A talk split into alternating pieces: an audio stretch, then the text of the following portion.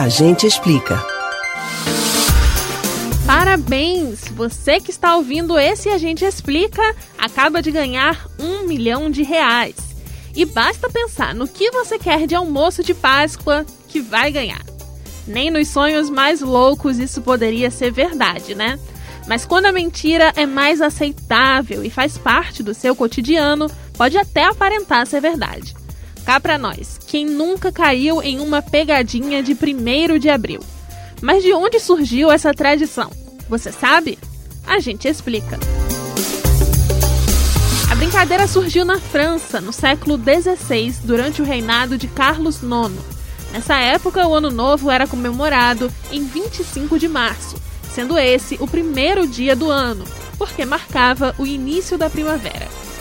As festas, que incluíam troca de presentes e animados bailes noite adentro, duravam uma semana, terminando no dia 1 de abril.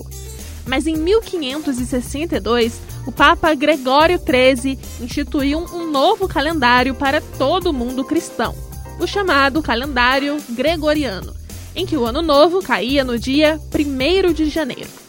O rei francês só seguiu o decreto papal dois anos depois, em 1564. E mesmo assim, os franceses resistiram à mudança. Pra gente pode parecer esquisito imaginar, mas algumas pessoas estranhavam o Ano Novo sendo comemorado no dia 1 de janeiro, e alguns até se recusavam em aceitar a nova data.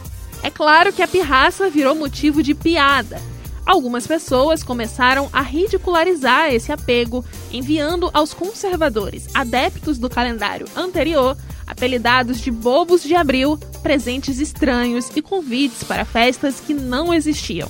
A ideia era debochar dos que ainda se apegavam à semana que ia até o dia 1 de abril, pregando pegadinhas a eles. Com o tempo, a moda pegou em todo o país fazendo com que o dia 1 de abril se tornasse um evento oficial de pregar pegadinhas nas pessoas. Com o tempo, não só os conservadores do calendário antigo começaram a ser vítimas das piadas. Cerca de 200 anos depois, a brincadeira migrou para a Inglaterra e depois para todo mundo.